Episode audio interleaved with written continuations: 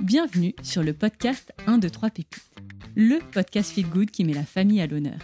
Je suis Céline Ferrari, maman de trois enfants, curieuse et convaincue que le partage et l'échange nourrissent notre vie de parents. Mes invités m'inspirent dans leur vie de famille et font tous de la famille une force. Ensemble, on parle Madeleine de Proust, transmission, joie et galère de parents. Hello à tous, au micro d'un, deux, trois pépites et en face de moi, Camille Bataillon, Merci Camille d'être avec moi. Euh, Camille, tu es sexologue, euh, auteur et hôte du podcast Camille parle sexe. Je suis ravie d'échanger avec toi dans ce hors-série numéro 2. L'idée du hors-série, c'est d'avoir des, personnes que je considère expertes sur leur sujet, toi en l'occurrence la sexualité, et qui peuvent apporter euh, des infos utiles à ma communauté. Donc tu t'en doutes, on va parler sexualité et parentalité de manière globale, puisque mon podcast Tournée Famille, d'habitude, est plutôt des interviews de parents sur leur vie de famille, leurs joies, leurs galères. Mais voilà, je, me permettrai quelques questions aussi sur la Camille, au-delà de la sexologue, Camille la femme, Camille le couple, tout ça, tout ça. Bonjour, bienvenue dans un 2, 3 pépites, Camille. Merci Céline, on y arrive, on est là, on est présente et je suis ravie de pouvoir échanger avec toi et de pouvoir euh, ouais, partager plein de choses à ton audience. Génial. Ma première question de curieuse, c'est surtout comment tu es devenue sexologue? Moi, je me revois comme ça, à 17 ans, en train de chercher ma voie. Je crois que jamais j'aurais envisagé euh, cette voie-là. Euh, donc, je, me demande, ce job atypique que tu as choisi, et ton premier job, est-ce une reconversion? Je ne sais rien de ta vie professionnelle. C'est un métier coup de cœur, effectivement. À 16-17 ans, euh, comme toi, moi, j'étais en train de réfléchir à ce que j'avais envie de faire et j'avais envie de travailler avec les couples et je lisais souvent un livre d'un sexologue, Willy Passini, et je l'entendais décrire euh, ses histoires euh, de couple, comment il accompagnait ces couples-là. Et moi, j'étais comme euh, voilà derrière la porte, la petite serrure. Je me disais mais c'est génial ce métier, moi aussi j'ai envie de le faire.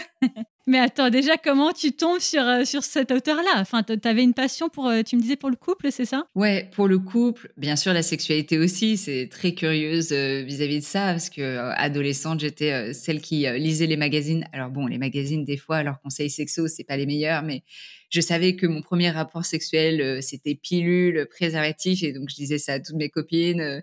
Euh, voilà ce, qui, ce, qui, était important de savoir.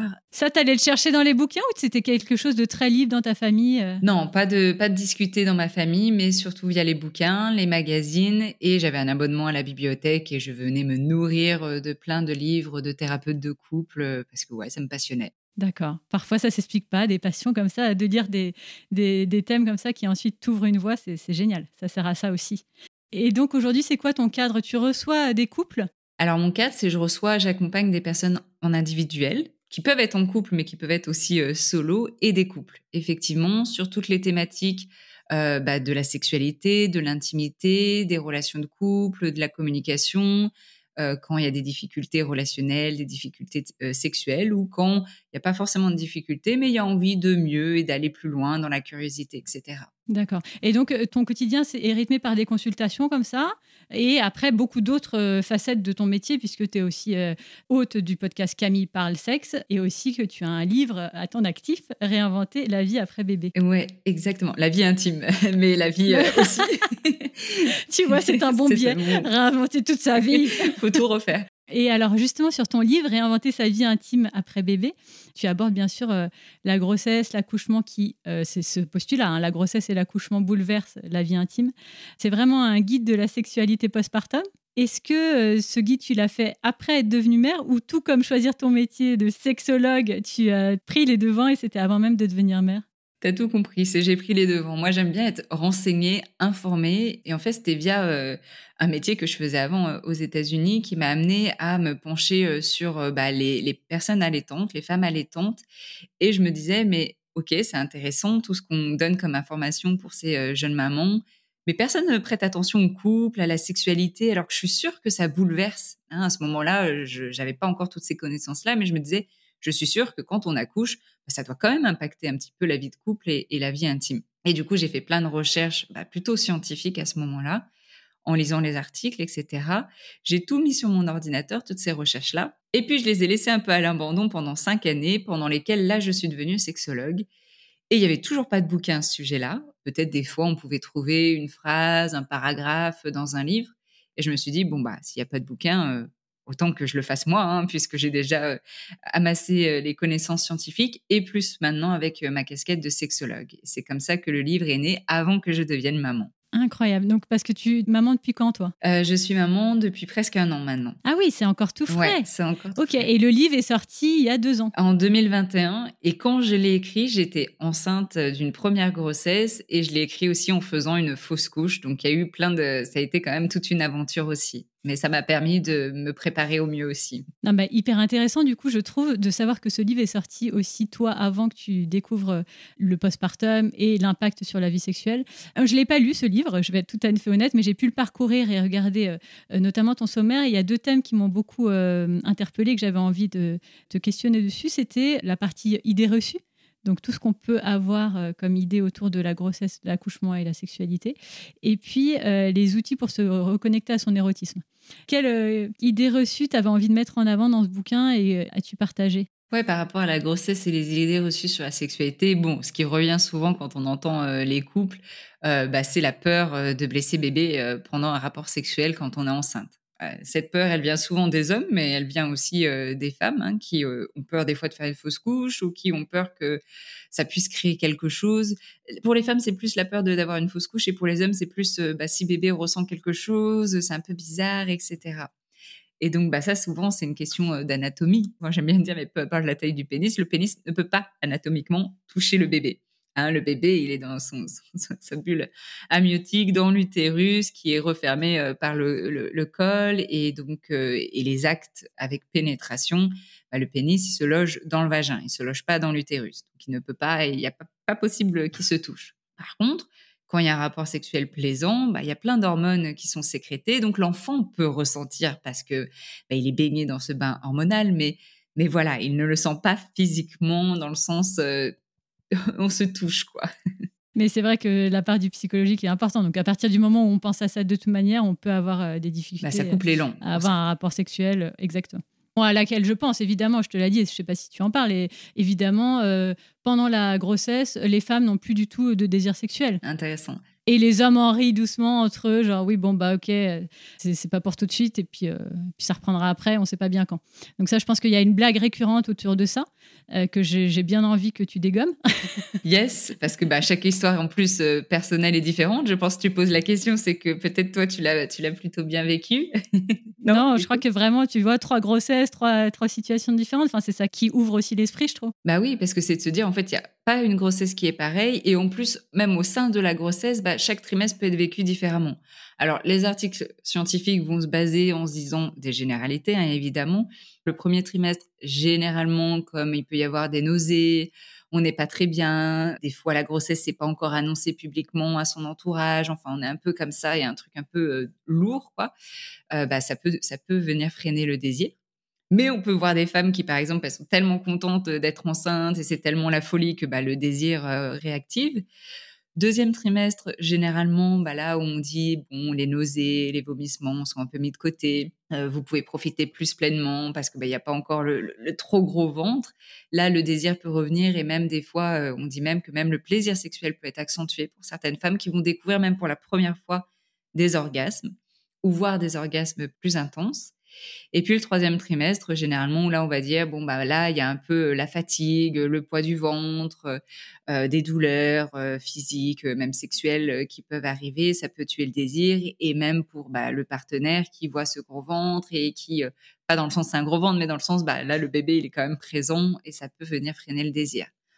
Mais pour d'autres, qui, pour qui ça ne change pas du tout, pour qui ça peut être l'inverse, c'est des généralités, donc peut-être que les personnes qui nous écoutent ne se retrouvent pas du tout là-dedans. Le plus important déjà, c'est de s'écouter soi. Et alors là, je suis un petit peu euh, direct, mais justement, le fait d'avoir des généralités et de, de se dire, bon, bah, chaque situation est différente, en quoi ça aide quand même de euh, lire ton livre? Puisqu'on on pourrait se dire, euh, bon, écoute, la part du psychologique est hyper importante, l'histoire de chacun.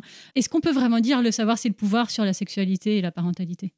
Oui, tout à fait. Plus on a des informations là-dessus, plus c'est rassurant. Le livre, il a été écrit pour ça, en fait, parce que je me suis rendu compte que quand euh, les couples ont ces informations-là, en grossesse, voire même avant même une grossesse, bah en fait, c'est des, des, couples beaucoup plus rassurés sur leur intimité, ils vivent mieux, euh, même s'il y a un tourbillon, un tsunami, peu importe, après l'accouchement, ils le vivent beaucoup mieux et ont souvent une sexualité du coup plus apaisés vis-à-vis de ça.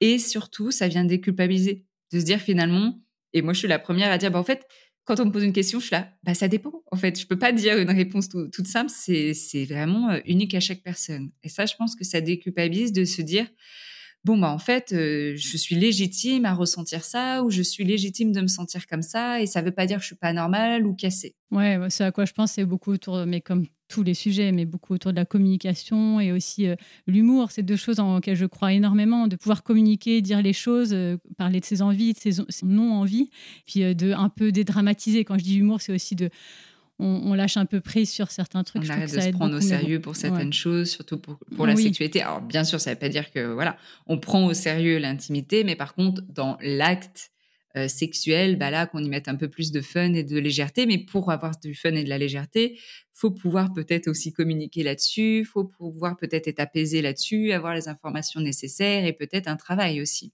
Et euh, j'aimais bien dans ton résumé aussi de livre, il y a écrit démarche débarrassée des injonctions et autres quêtes de performance. Il y a deux sujets très importants là-dessus. Injonction, euh, tu penses à quoi? Injonction euh, à faire l'amour, à avoir une vie sexuelle épanouie. Qu'est-ce que ça veut dire une vie sexuelle épanouie? Déjà, ouais. Bah, l'injonction, ce qu'on retrouve en postpartum, c'est déjà, bah, en fait, il faut reprendre. ça y est, ça fait X temps. généralement, les personnes ont en tête, ça fait six semaines postpartum, on m'a donné le feu vert pour la contraception. Bah, ça voudrait dire qu'il faut reprendre des rapports. Ou tu disais un peu tout à l'heure, où il y a un peu cette parenthèse enchantée, c'est la grossesse, on ne sait pas trop la libido, mais ça reviendra plus tard, on ne sait pas quand. Où les partenaires vont dire bon bah ça y est, la grossesse c'est fini, allez hop, il faut reprendre les rapports. Quoi. Je comprends pas pourquoi euh, on n'avance pas plus vite. Je comprends pas pourquoi on n'a plus de rapports sexuels là. Donc il y a cette injonction à la reprise, sans poser la question du désir, à la fréquence aussi, parce que bah c'est vrai que en postpartum et, euh, et bah, la fréquence peut être moindre comparée à avant. Elle peut être beaucoup plus espacée et il y a rien de grave en soi. Par contre, pour beaucoup de personnes, ça va leur poser question en se disant mais c'est plus comme avant. On aimerait que ce soit comme avant, la même fréquence. D'où le réinventer. En fait, ce mot il est très important puisque ça montre un avant-après. Tellement sans dire que c'était mieux ou moins bien avant. C'est juste, on va venir repenser, réinventer, voir ce qui nous correspond aujourd'hui, en se détachant de ce qu'on pense qu'on devrait faire. C'est surtout ça le plus important. Moi, je veux que les gens se détachent de ça. Et tu parles de quête de performance aussi? Oui, bah la performance, euh, la course à l'orgasme, euh, la course aux érections, la course euh, à la pénétration, au toujours plus, au toujours plus fort. Ouais, c'est souvent une quête qui en fait est très anxiogène et qui vient mettre des freins sur ce désir aussi, qui vient empêcher les couples de se connecter réellement parce qu'ils sont dans des idéaux, dans des croyances qui les empêchent d'être connectés à eux-mêmes et donc aux autres. Tu es sexologue euh, officiellement depuis combien de temps, toi? Alors j'ai commencé en tant que coach en intimité, donc ça c'était il y a sept ans, et euh, sexologue clinicienne en 2019. Ok, donc depuis là 3-4 ans, euh, qu'est-ce que tu retiens comme message clé autour de la sexualité de manière globale peut-être déjà, et ensuite peut-être sur le postpartum plus particulièrement? De manière globale, souvent ce que je, ce que je, le message que j'ai envie de transmettre, c'est que il n'y a pas de normes en termes de sexualité. Il faut que le couple se crée sa propre norme. Hein. Euh, c'est un peu, euh, vont venir designer ce qui leur convient. Alors, il y a ce qui leur convient, mais aussi il faut savoir que dans le couple, bah, il y a deux personnes qui peuvent avoir des envies et des besoins différents. Donc, c'est comment on va s'accorder vis-à-vis de ça. Et le deuxième point, c'est que l'écart de libido, c'est un peu la norme. C'est-à-dire que tous les couples vivent, vivront à un moment donné, voire toute leur vie de couple, des écarts de libido. Donc c'est tout à fait fréquent, ça ne veut pas dire qu'on ne souffre pas de cette situation, et c'est plutôt comment on y fait face, comment on va gérer ça en tant que couple, ensemble vis-à-vis de cet écart. Alors comment on fait? Dis-moi tout. Voilà, je peux donner trois clés vis-à-vis de ça et après, il euh, bah, faut que les personnes approfondissent évidemment. La première clé, étant parler, c'est la communication. De toute façon, dans un couple, s'il n'y a pas de communication, ils vont pas pouvoir trouver des solutions ensemble. Or, dans beaucoup de difficultés de couple, pour pouvoir solutionner, il faut qu'ils il puissent communiquer pour créer des ponts entre eux. Donc il y a la communication, il y a l'acceptation, c'est-à-dire bah je t'accepte comme tu es, j'essaye pas de te changer ou de faire comme moi j'aimerais que tu sois parce qu'en fait bah du coup euh, vous adressez pas à la bonne personne sinon et que ça peut être très euh, très endommageant, ça peut être très blessant, rabaissant, euh, frustrant de ne pas être considéré tel qu'on est, de ne pas être aimé pour ce qu'on est. D'accepter que la personne peut avoir euh, des désirs, des envies euh, différentes de soi. Et puis ensuite, c'est les alternatives en troisième point. Une fois qu'on a de la communication et qu'on a accepté tout ça, bah, concrètement, qu'est-ce qu'on met en place vis-à-vis de cet écart? Et dans les alternatives, encore une fois, ça va varier pour de nombreux couples. Des fois, pour certains couples, de réinventer leur vie intime pour que ça corresponde exactement à ce qu'ils veulent aujourd'hui, ça va être suffisant et ils vont arriver à euh, trouver, on va dire, un rythme de croisière qui les convienne. Pour certains, dans ce processus aussi euh, sexothérapeutique, vont se rendre compte que finalement, bah, leur écart de libido est comme ça, reste un peu comme ça, donc ils sont comme ils sont. Euh, mais par contre, bah, ils ont bien conscience que bah, la personne qui a le plus de désir peut peut-être souffrir d'un manque de sexualité. Et euh, qu'est-ce qu'on met en place? Et donc, il y a certains couples qui peuvent aller vers euh, des couples ouverts. Et ça, pareil, hein, c'est pas juste une solution comme ça magique. ça demande quand même des bases solides. Donc, c'est pas pour tous les couples. Il y a des couples qui vont vivre la sexualité simplement par de la masturbation et vont se dire c'est ok. Euh, t'as pas de désir, mais je suis ok de, vivre via la masturbation parce que j'ai pas forcément envie d'aller avoir d'aller voir ailleurs ou de payer euh, des professionnels. D'autres vont se dire bah c'est ok de d'aller voir des professionnels. Voilà, il y a plein de choses qui peuvent être envisagées, mais souvent on va re-questionner quand même cette connexion au sein du couple. Et quand on remet de la connexion au sein du couple, euh, ce qui leur convient à eux, la manière dont ils se sentent connectés, il y a plein de choses possibles. Et donc c'est quand même d'envisager toutes les alternatives possibles et on va venir creuser un à un avec euh, avec ces couples-là euh, ce qui leur convienne à ce moment T, puisque ça peut changer en, bah, ça peut changer en cours de route aussi. Quel est le, le mot principal des parents euh, aujourd'hui? Même de manière générale, mais encore plus en postpartum, c'est on est fatigué, on n'a pas le temps. Et c'est pas la priorité. Ça peut être pas la priorité pour les deux membres du couple, mais généralement, si c'est pas la priorité, ils viennent pas forcément en séance parce qu'ils sont raccords là-dessus ou ils peuvent venir en séance en se disant bah c'est pas normal, on devrait quand même avoir plus de sexualité. Et puis en fait généralement c'est quand même il y en a pour l'une une personne bah, c'est plus une priorité la sexualité et pour l'autre personne c'est une priorité donc c'est là aussi où ils peuvent venir en séance parce que bah du coup ils se comprennent plus, il y a des ressentiments, des incompréhensions, de la frustration, on se force pour faire plaisir à l'autre. On est dans des situations qui euh, créent euh, vraiment de la déconnexion euh, dans les couples. Donc ça, je dis ça pas pour effrayer ou quoi que ce soit, mais c'est vrai que généralement quand même quand les personnes viennent en consultation, c'est quand il y a des difficultés. Mais il y a des couples en postpartum qui s'en sortent très bien parce qu'ils ont eu cette flexibilité de réinventer leur vie intime, parce qu'ils ont cette facilité à communiquer là-dessus et à trouver des solutions ensemble et parce qu'ils sont souvent plutôt raccords aussi. Et est-ce que la démarche vient plutôt des femmes, des hommes? Des femmes quand même. Hein. En majorité, euh, des femmes, elles ont plus de facilité à venir consulter, de façon déjà de manière générale, hein, que ce soit consulter des médecins ou des psychologues, quand même, les femmes ont une cette facilité-là. Mais vis-à-vis du désir, quand même, oui, il y a quand même majorité de femmes, mais peut-être sur cette question-là, des hommes peuvent venir euh, consulter pour, euh, bah, des fois, pas forcément eux se remettre en question, mais plutôt dire, bah, qu'est-ce que vous pouvez faire pour traiter ma femme ou comment la fixer un petit peu. Donc, voilà, ça permet aussi de, remettre les pendules à l'heure, de venir recadrer un petit peu tout ça aussi. Oui, tu m'étonnes. Euh, tu parles dans ton livre d'outils pour reconnecter à son érotisme. Est-ce que tu peux euh, nous partager quelques pistes? Euh, les outils pour se reconnecter à son érotisme, et en fait déjà surtout à soi, hein. moi ça passe par des outils de, pleine conscience et de venir utiliser ses sens, c'est vraiment ça. Et dans le livre, il y a un exercice phare dont on parle beaucoup qui est la Queen Shower. Euh, la Queen Shower, c'est un outil pareil de pleine conscience. Et en fait, bah, c'est quand euh, vous êtes sous la douche, déjà d'observer, de venir prendre conscience de la manière dont vous mettez le pommeau de douche, euh, où, est-ce que c'est, sur quelle partie du corps vous commencez la douche, hein, parce qu'on ne commence pas tous de la même manière. La pression de l'eau sur sa peau, qu'est-ce que ça fait? Il y a peut-être des niveaux, des endroits selon où je passe le pommeau, bah, c'est un peu plus sensible, ou alors ah ça me fait des chatouilles, ou là c'est vraiment pas agréable, etc. La température aussi de l'eau quelle est la température que j'aime. Et puis, il y a peut-être certaines parties du corps où il y a besoin d'un peu plus de chaleur. Et d'autres, j'aimerais bien mettre un peu plus de froid. Et puis ensuite, il y a l'étape du savon. Tiens, comment je me mets le savon sur ma peau hein? Souvent, j'aime bien demander aussi aux femmes que j'ai en séance, bah, montrez-moi comment vous mettez le savon.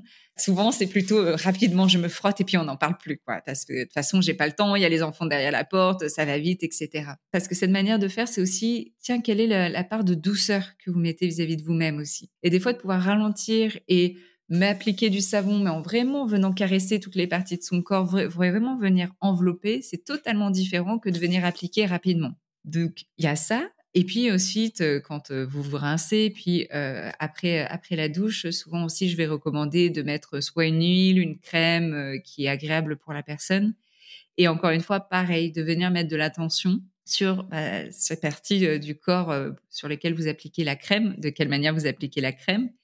Est-ce qu'il y a des endroits du corps où en fait vous évitez de mettre de la crème hein Et en postpartum, bah, je peux voir des femmes qui disent «Ah non mais moi le ventre je l'ai pas du tout touché, je passe de partout mais le ventre non je le touche pas, mes fesses j'essaye de pas regarder, j'essaye de pas toucher.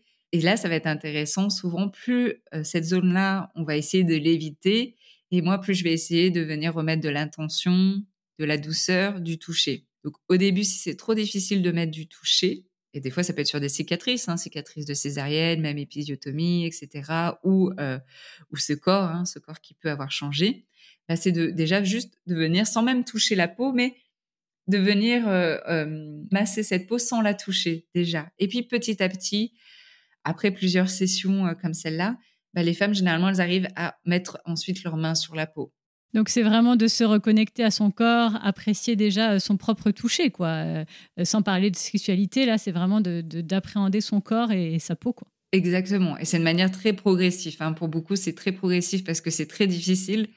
Mais c'est ça l'idée. Pour moi, en tout cas, j'ai l'impression que tant qu'on passe pas par du toucher, et, souvent les femmes vont le dire aussi, je ne veux pas qu'on me touche, je veux pas qu'il me touche. Et quand je pose la question, et vous, est-ce que vous vous touchez? Sans parler de masturbation, hein, mais juste le corps ah non, je, je, supporte pas non plus. Et pour moi, du coup, c'est ça, une première étape déjà. Tant que moi, le pot à pot, c'est difficile avec moi-même, il y a des grandes chances, des grandes chances que ce soit aussi difficile avec l'autre. Oui, je comprends.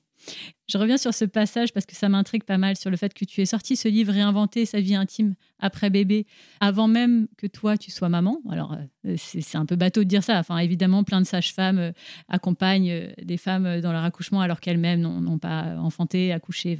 Voilà, donc c'est un peu réducteur ce que je veux dire. Mais ce qui m'intéresse, c'est que tu me racontes en quoi tu penses avoir visé juste euh, ou en quoi tu reverrais ton livre sur certains points? Qu'est-ce que ça t'a apporté? Mais j'imagine beaucoup d'avoir écrit ce livre avant. Enfin voilà, c'est quoi ton regard sur toi, euh, Camille, la maman, euh, celle qui a, qui a eu son premier enfant? J'adore cette question et elle, elle, revient bah, de plus en plus hein, maintenant que j'ai accouché, où c'est vraiment bon alors ce livre du coup, est-ce que ce que tu as écrit c'était juste? Comment tu ferais les choses différemment, etc.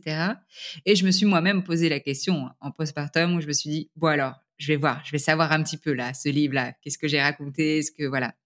En même temps, en sachant que bon, c'était basé sur des articles scientifiques et surtout sur les sur les personnes. J'avais pas envie de raconter ma propre expérience personnelle. J'avais envie de m'inspirer de ce que les gens disaient et de ma pratique de sexologue. Donc, je savais qu'à ce niveau-là, ça pouvait pas être faux puisque c'est les expériences des personnes par rapport à ma propre expérience. De toute façon, de manière générale, de m'être informée sur le postpartum, pas forcément vis-à-vis de mon livre, mais il y a plein de comptes Instagram, il y a plein de lectures là-dessus. Ça m'a énormément aidé pour préparer mon postpartum, pour préparer mon accouchement euh, que je souhaitais euh, physiologique.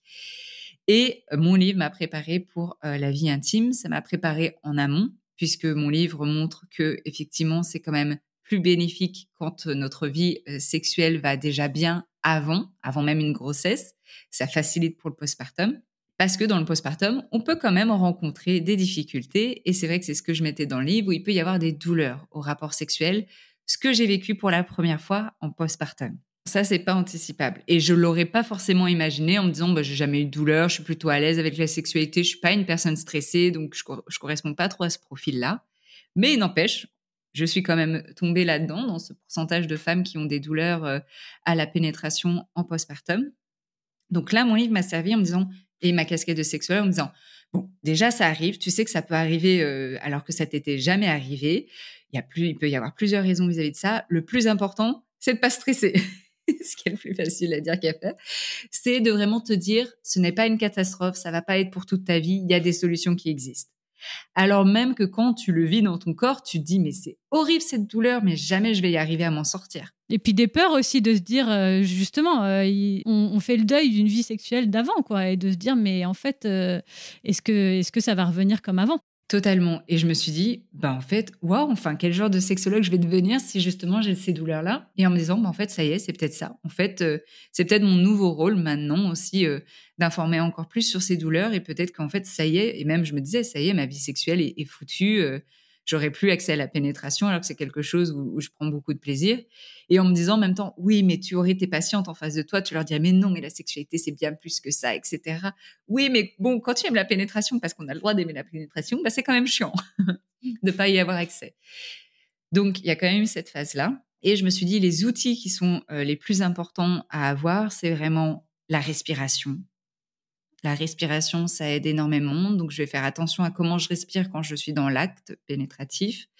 Je vais faire ma rééducation du périnée pour venir détendre, rendre ce périnée mobile. Et la nuance du coup que j'apporte à mon livre euh, et à ma pratique aussi en tant que sexologue, c'est que souvent, et on l'entend encore maintenant, et maintenant je suis plus nuancée, c'est que quand on a mal, on doit s'arrêter. Je vais nuancer quand même mes propos. Alors bien sûr, si c'est un j'ai pas envie de rapport et j'ai mal, bien sûr, vous arrêtez, même faut pas aller dans les rapports. Par contre, quand on a envie et qu'on a une douleur, je trouve que si on arrête dès qu'on a une douleur, on ne permet pas à notre corps d'apprendre différemment. Il va juste apprendre qu'il y a une douleur, j'ai mal dès, qu'il y a un rapport sexuel, il y a une douleur et donc faut arrêter. Mais on n'essaie pas de trouver d'autres solutions. Et moi, ce qui m'a aidé, c'est de d'écouter cette douleur-là pendant un rapport euh, sexuel et de venir réduire ce volume de douleur. Hmm. petit à petit, l'appréhender, quoi. C'est ça. Donc, j'avais mal, mais je me disais, OK, j'ai plusieurs outils à ma disposition, je vais respirer, je vais changer de position, et puis quand c'est trop trop intense ces douleurs, alors là, je peux peut-être arrêter. Mais déjà, je vais essayer d'ajuster des choses. Et c'est vrai qu'en ajustant, je réduisais ce volume de douleur. Et il a suffi de pas beaucoup de sessions à faire comme ça pour que ça disparaisse complètement et qu'aujourd'hui, je n'ai plus de douleur très concret, très clair et justement euh, la part du mental toujours. J'ai pas précisé en début de podcast, mais en fait, euh, moi, je t'ai rencontré lors d'une table ronde que tu animais pour la célèbre marque Tajin Banane. Le thème, c'était sexualité et postpartum. Et euh, j'y allais vraiment euh, plus en tant que podcasteuse. J'avais envie de voir un événement comme ça, euh, en live, voir comment c'était mené, rencontrer des personnes, du réseautage. Le c'est pas que j'y serais pas allée sur un autre thème, mais c'était plus les personnes. Et, j'avais un peu cette prétention de dire, oh oui, bon, bah, on verra. Oui, je suis en postpartum, mais je sais pas si je vais apprendre grand-chose. Et en fait, j'ai adoré. J'ai vraiment appris, enfin, je peux pas dire que j'ai appris des choses, mais ça m'a beaucoup nourri, en tout cas. et c'est exactement comme le podcast où je suis convaincue que d'entendre d'autres histoires, ça fait écho, ça sème des petites graines. Enfin, moi, il y, a vraiment des choses où je me suis dit, ah, c'est cool, ça fait du bien euh, d'avoir cette parole libérée autour de la sexualité. Et c'est pas un gros mot. Et on peut vraiment parler de désir, évidemment. Et déjà, je suis très à l'aise sur ce sujet pour, pour pouvoir euh, en parler. Et en même temps, bah, j'en parle pas tous les deux jours avec mes copines, tu vois. Et je trouve qu'il y avait ce côté très euh, entre nous, entre femmes, à, parler de, de chacune ses, ses, façons de faire et, et d'être et de penser. Donc, j'avais adoré. Et tu avais partagé, alors je sais pas si ça devait être au cœur seulement de, ce petit événement, tu me le dis, hein. mais tu avais partagé un rituel de couple euh, qui était très timé, notamment un rendez-vous sexuel. Et je trouvais ça hyper intéressant parce que c'est une autre approche. Moi, je n'avais jamais entendu ça. Je ne pense pas que ça me viendrait à l'idée de le faire, mais je suis très curieuse et je me demandais si tu étais OK pour le partager. Yes. je me disais que tu allais m'amener euh, là-dessus. C'est vrai que je l'avais partagé euh, dans le cadre de cet événement-là. Et en même temps, je trouve que c'est des choses que je, je partage aussi. Alors pas que moi je le fais, mais dans le sens, euh, oui, planifier, planifier des, des moments d'intimité. Et en fait, pour revenir concrètement euh, là-dessus, c'est que bah, avec euh, mon mari, à six mois postpartum, où je me disais bon, c'est vrai que la fréquence, où ça me manque, tiens, on va venir ritualiser un petit peu tout ça parce que bah déjà c'est pas quelque chose avec lequel j'ai un problème de venir planifier des choses comme ça. Et surtout, on se rend compte hein, pour les couples bah, plus moins on planifie, plus on attend du spontané et finalement moins il se passe de choses parce que bah, la vie nous emporte toujours ailleurs. Et euh, du coup, on s'était mis bah, un créneau dans notre agenda où c'est euh, toujours le même jour, à la même heure, on se retrouve pour un moment d'intimité.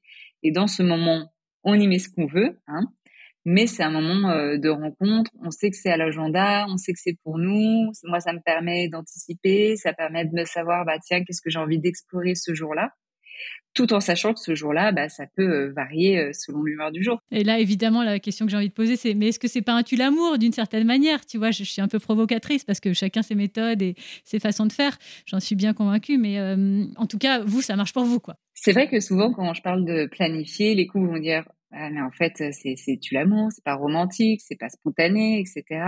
Je dis oui, ok, mais alors, bah, qu'est-ce qui se passe quand vous attendez du spontané? Puisque vous voulez du spontané, qu'est-ce qui se passe quand vous attendez du spontané?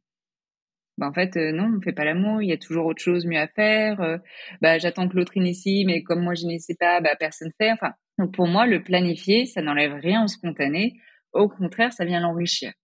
Donc, c'est pas parce qu'on met du planifié qu'il y aura plus de spontanéité. Au contraire. Et euh, c'est vrai que ça a été le cas maintenant que ça fait plus de plus de six mois hein, maintenant de, de, pratique euh, comme ça. Et euh, je l'enlèverai pour rien au monde. Et, euh, et ça n'a pas du tout enlevé la spontanéité. Au contraire, ça a permis de garder aussi un petit peu ce, cet élan. Hein, parce que souvent les couples et en postpartum, mais pas forcément, quand ça fait peut-être un petit moment qu'ils l'ont pas fait, tout dépend des couples. Hein, des fois, ça peut être déjà au bout d'un mois de pas l'avoir fait. Bah, on a l'impression qu'on est un peu gauche, qu'on est maladroit, qu'on sait plus trop, c'est un peu bizarre, etc. Et souvent, bah, les couples, quand ils se sentent comme ça, bah, ça leur donne pas envie de se remettre du tout dans, dans la sexualité. Et l'idée, en fait, d'avoir ces moments-là, bah, c'est des moments où on se sent connecté. De toute façon, on dit pour tout, plus on pratique, plus on est à l'aise avec quelque chose. Donc, c'est la même chose aussi dans l'intimité. Et je suis assez d'accord avec toi sur le côté euh, euh, anticipation euh, qui peut aussi émoustiller et faire en sorte que petit à petit, on, voilà, on se, on se met dans le bain, comme on dit. Ouais. Et puis ça demande aussi, parce que si on se dit, ah ouais, mais c'est tous les lundis, oh là là, qu'est-ce que c'est emmerdant, etc. Bon, bah, c'est peut-être pas la meilleure approche. Peut-être de dire, bah, comment je peux rendre la chose stimulante? Tiens, bah, tiens, est-ce que je peux peut-être pas me renseigner, me faire une liste de choses qui me donneraient envie d'explorer les lundis, par exemple? Et alors là, bah, c'est infini en fait. On peut explorer tellement de choses. Ouais, de juste se poser cette question, mais de quoi j'ai envie euh, dans ma vie sexuelle? Quelles sont mes envies euh, comme ça, euh, dans l'absolu déjà, et puis après, selon les envies quoi. J'aime bien faire le pont, ça n'a pas grand chose à voir, mais à chaque fois, je demande dans mes podcasts un mantra de maman. Donc, ça, c'est plus un mantra qui te guide dans ta vie de maman. Toi, j'ai envie de te demander un mantra qui te guide dans ta vie sexuelle, du coup quelque chose qui, euh, soit quand euh, voilà, tu as justement moins d'appétit sexuel, qu'est-ce qui te rebooste? Enfin, C'est un peu cette idée. Ah oui, qui me rebooste. Euh, je peux en avoir deux. De manière générale, le mantra, c'est have fun, amuse-toi. Donc, si tu t'emmerdes, bah, en fait, qu'est-ce que tu peux faire pour que ça soit amusant du coup En fait, c'est vraiment ça part de soi aussi.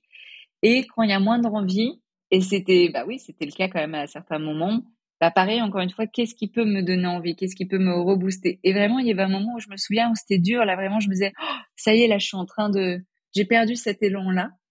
Et bah, qu'est-ce que j'ai besoin pour me relancer? J'étais là, bon bah, je vais regarder un film d'Erika Lust et je vais bien voir. Mais à ce moment-là, je me disais, bon, je sais pas trop quoi. Effectivement, ça m'a relancé. Donc, elle, réalisatrice de films pornographiques éthiques, c'est bien ça? Si j'ai bien tout suivi. Je l'ai découverte il y a quelques années et puis ensuite j'ai vu que tu, j'ai vu que tu l'avais interviewé, donc euh, j'étais hyper épatée. Euh, mais donc oui, le, fait de t'aider d'outils, on parlait d'outils pour retrouver son érotisme, ça en fait partie évidemment, évidemment. Et celui qui vous convient à quoi On parle de porno, il y a différents types de porno et voilà. J'ai cette facilité là, bon ok parce que je suis sexologue, mais surtout parce que bah, j'ai aussi fait ce travail-là aussi sur moi, savoir qu'est-ce qui peut me donner envie, et donc j'ai quand même déjà certaines idées.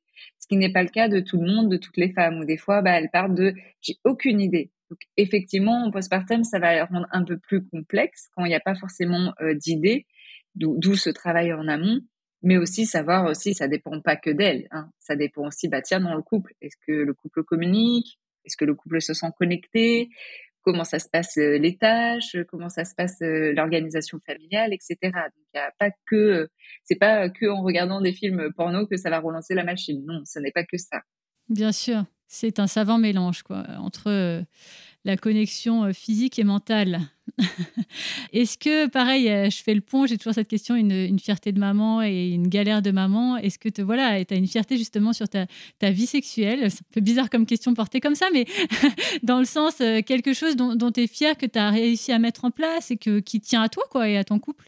Bah, je suis fière de cette Camille à 25 ans, qu'elle est au-delà de ses croyances, au-delà de ses peurs, au-delà de euh, cette sexualité réduite entre guillemets hein, parce que bah, souvent dans nos sociétés quand même on, on, espère que les femmes aient une sexualité réduite hein, qu'elles n'aillent pas trop loin qu'elles n'aillent pas trop explorer qu'elles soient pas trop euh, bah, je suis contente d'être allée là-dedans dans le trop dans aller explorer dans dans aller euh, finalement vers qui j'étais vraiment.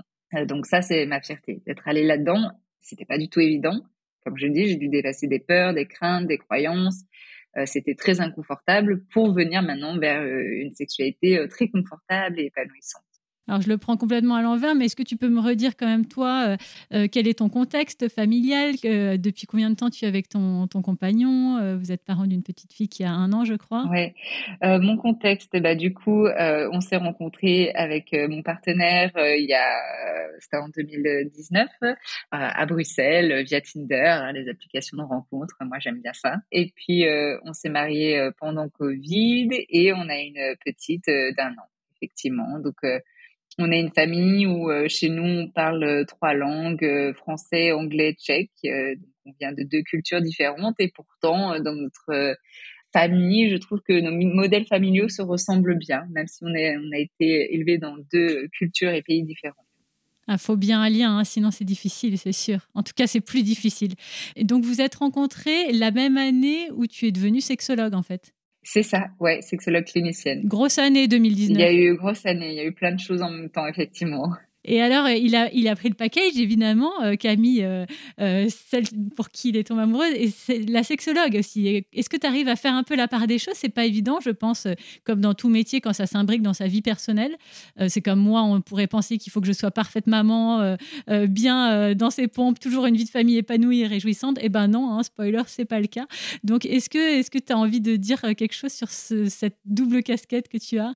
Oui, déjà peut-être pour revenir même avant que euh, je datais à cette période-là et que j'étais sexologue, je me disais est-ce que ça va pas poser une pression un peu sur euh, ces hommes? Parce que moi, à l'inverse, je serais un homme et je date une femme sexologue, je pense que je me mettrais une pression de dingue. Donc, je peux comprendre. Donc, euh, effectivement, ça n'a pas trop été le cas. Et puis, pour mon partenaire, mon mari, pas du tout, aucune pression vis-à-vis de ça. Donc, tant mieux. Et je pense qu'il ne, il ne voit pas forcément trop cette casquette-là. Je pense que j'arrive quand même à faire la part des choses euh, et souvent, voilà, je suis là, je suis là. Faut pas que je sois ta sexologue, faut pas que je sois ma sexologue aussi euh, non plus. Et, et, euh, et on s'est fait en plus accompagner hein, pour pas avoir, pour pas que je prenne ce rôle-là aussi. J'allais te demander si vous aviez eu un accompagnement dédié pour votre couple. Ouais. Est-ce que c'est du fait que tu sois sexologue, tu penses que tu es allé toi-même consulter enfin... Oui, parce que je suis convaincue. Je suis la première convaincue et c'est même pas moi qui ai proposé, en fait, c'est lui qui a proposé. Donc ça m'avait, waouh, j'étais agréablement surprise. Et je dis bah oui, allons-y parce qu'on voulait mettre des bonnes bases dès le début, même si bah on savait que déjà il y avait quand même des bonnes bases, mais on s'était dit bah allons creuser encore plus. Peut-être qu'il y a des choses dont on ne voit pas, qu'on a besoin peut-être d'anticiper. Et puis même, bah, on creuse pas de la même manière quand c'est soi-même, quand c'est avec son partenaire ou quand c'est avec euh, une thérapeute non plus. Et donc euh, c'était très enrichissant. Très bien, ok.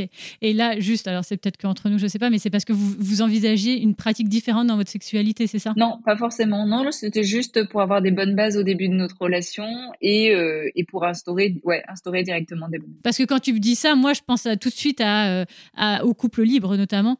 Et donc à l'idée d'avoir des bases solides et du coup de se faire aider pour euh, cadrer en fait ce, ce jeu je suis en couple exclusif. Par contre, cette question-là du couple ouvert, ça a été discuté dès le début de notre relation et c'est discuté assez souvent quand même parce que bah, c'est quelque chose dont on a conscience, c'est quelque chose qui peut-être on, aimerait explorer à un moment donné, mais en tout cas c'est un sujet qui n'est pas tabou euh, dont on discute. Et le fait d'avoir vu une thérapeute de couple, euh, c'était pas forcément vis-à-vis de ça, mais vraiment pour avoir des bases solides pour notre relation et de savoir qu'à tout moment on pouvait consulter puisque bah il y a pas de honte à consulter et au contraire ça nous permet d'enrichir euh, notre relation de couple. Ah bah, c'est pas toi qui dirais le contraire, évidemment. je suis convaincue, donc euh, voilà. Génial. Juste avant de se quitter, est-ce que tu as un message clé à passer au couple sur, euh, bien sûr, euh, le croisement vie sexuelle, vie de famille? Ouais, que vraiment, c'est de, de, de s'écouter soi, mais surtout de communiquer. On en parlait. sans communication, on ne peut pas, on peut pas créer des ponts, on peut pas être satisfait de quoi que ce soit. Donc c'est vraiment cette communication et de se connecter. Donc, avant même de penser même sexualité, demandez-vous en tant que couple comment vous restez connecté, comment vous prenez soin de cette connexion de couple. Vraiment, ça va être ça. Et pour ça, on s'en fiche de ce que les voisins font, de ce que les magazines disent, ce que les films montrent. C'est vous, de quoi vous avez envie, qu'est-ce qui vous fait du bien là. Se connecter à ses envies. Ah là là, tout un chemin.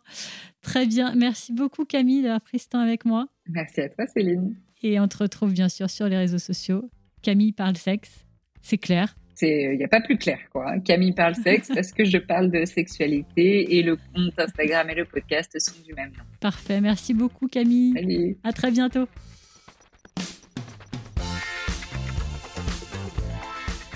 Et voilà, c'est la fin de cet épisode. J'espère que ça vous a plu, que par moments vous avez souri, que ça vous a touché d'une manière ou d'une autre, diverti, fait réfléchir. En tout cas, n'hésitez pas à me le faire savoir.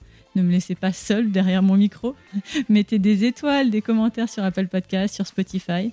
Vous pouvez m'écrire sur le compte Instagram 123 pépites. Je suis Céline Ferrari, créatrice de ce podcast et présentatrice animatrice par ailleurs. Merci beaucoup pour votre écoute et à très bientôt.